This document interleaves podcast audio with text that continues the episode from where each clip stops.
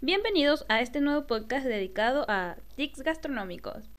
Mi nombre es María Andreina Vargas y este es un nuevo y primer episodio en el cual les hablaré sobre cómo realizar sus galletas Choco Chic perfectas, o mejor conocidas como galletas con chispas de chocolate.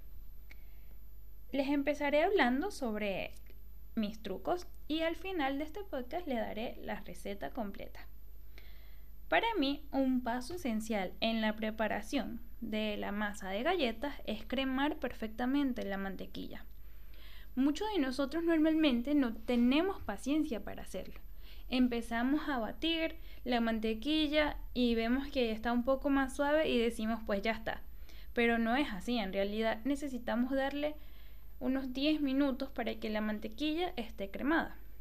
Notaremos también un cambio de color, leve pero se nota, en el cual la mantequilla baja a un tono más claro de color. Básicamente, cremar es mezclar la mantequilla con el azúcar y que ambas se integren perfectamente, bailen juntas y lleguen a una temperatura ideal.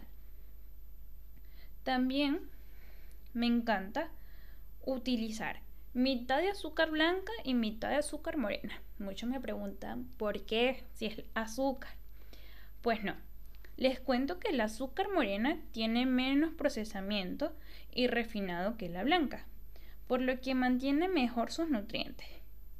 Y aunque las calorías son las mismas y nos hace gorditos igual, la diferencia es que la morena aporta vitaminas del grupo B, además de minerales como el calcio, magnesio, sodio y potasio, que esto ayuda a nuestro cuerpo. Por otro lado, también quiero contarles que yo agrego a la receta de galletas vainilla y esto les aporta un sabor, un aroma excepcional. Son perfectas al nada más acercárteles cuando se estén horneando. Además, agrego los huevos uno a uno a mi preparación para lograr que estos se mezclen perfectamente con la parte inicial. De esta manera evitamos totalmente que se corte nuestra preparación o que se separe logramos una forma ideal en las galletas. Porque sé que muchos de ustedes no tienen paciencia al realizarlo. Y al tener la mezcla, agregan, si tiene 5 huevos, pa, agregan los 5 huevos. Y esta no es la manera correcta de hacerlo. La manera correcta es agregar uno a uno. Agregamos un huevo, batimos. Agregamos el otro, batimos. Paramos la batidora, agregamos el huevo, batimos. Esa es la manera ideal de hacerlo. Por otro lado, también añadimos la harina poco a poco. Si se trata de unos 300 gramos, es recomendable agregar 150 gramos, empezamos a batir, paramos, agregamos los otros 150 gramos, empezamos a batir y ya está. Pero no podemos agregar a toda la mezcla toda la harina. No está bien y esto hace que no se homogenice de manera perfecta. Y también quería decirles que hay personas que normalmente les gusta las galletas un poco más suave, un poco más delicada, mientras que otras las quieren un poco más crunchy y les encanta escuchar ese sonidito que, las, que hacen las galletas. Para lograr esto es muy, pero muy, pero muy, pero muy fácil.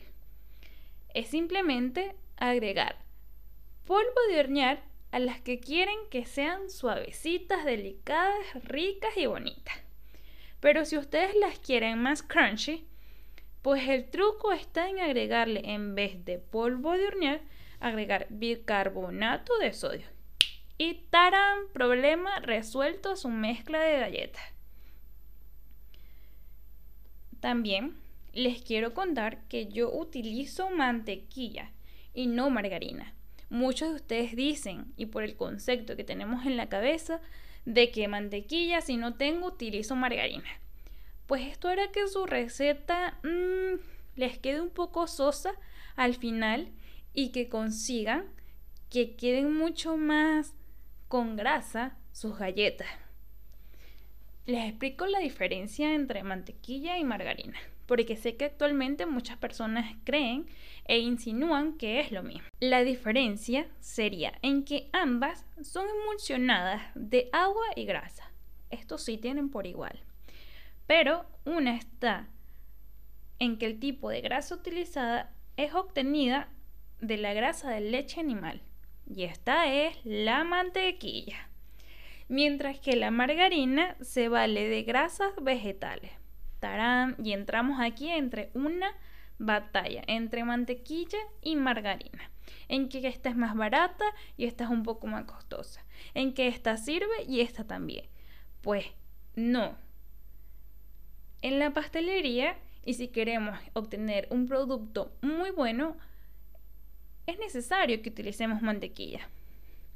Esto le aportará a que sus galletas queden perfectas y mantengan un equilibrio esencial de sabores. La margarina, por su origen vegetal,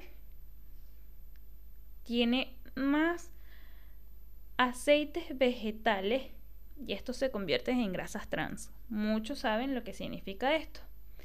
Estos son originados artificialmente por procesos químicos e hidrogenización y que en el cuerpo se transforma en grasa saturada. Mientras que la mantequilla es fuente natural de vitaminas liposolubles tales como la D, vitamina A y vitamina E. E de elefante.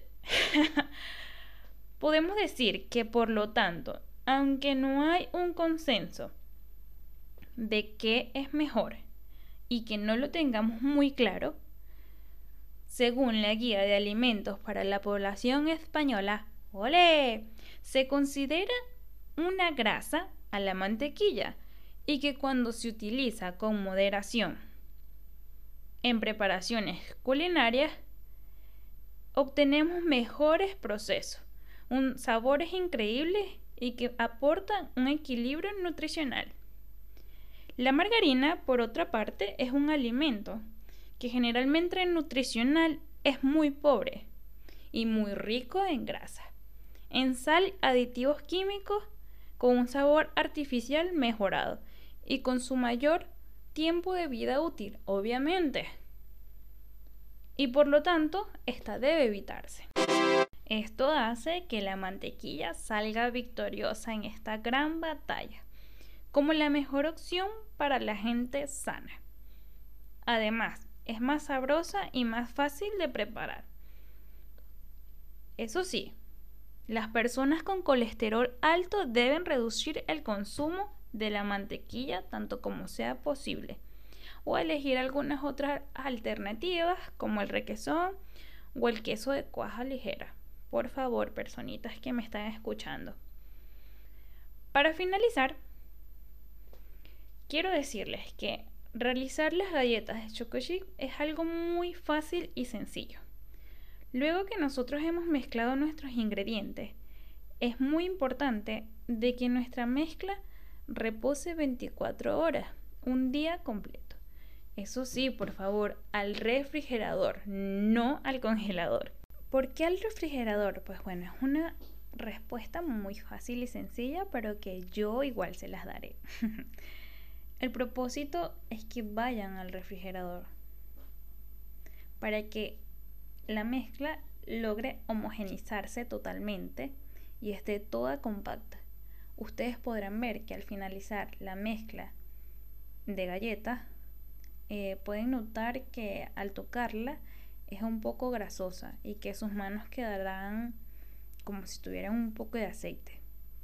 Les aseguro que luego que la saquen del refrigerador para manejarla, esta masa no les dejará ni un rastro de aceite en sus manos ni se les pegará. Pero para que esto tampoco suceda y no se ensucien sus bellas y lindas manos, lo ideal sería en que utilicen el utensilio para hacer bolas de helado este les aportará en que todas sus galletas queden del mismo tamaño, de las mismas medidas.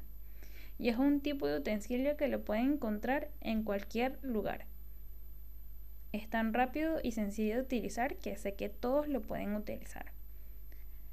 También algo muy importante, pero que dejé para el final, para que no se nos olvide, es que las chispas de chocolates que les van a colocar a sus galletas sean, y lean muy bien en las etiquetas de los chocolates que compre, o gotitas de chocolate, es que se puedan fundir. Normalmente he tenido conversaciones con amigos o compañeros en los que me dicen, hice unas galletas, pero compré este chocolate y cuando las horneé, el chocolate seguía duro, el chocolate se me quemó dentro de las galletas, el chocolate no se derritió. Pues, este es otro tema y que podríamos hablarlo para otro podcast.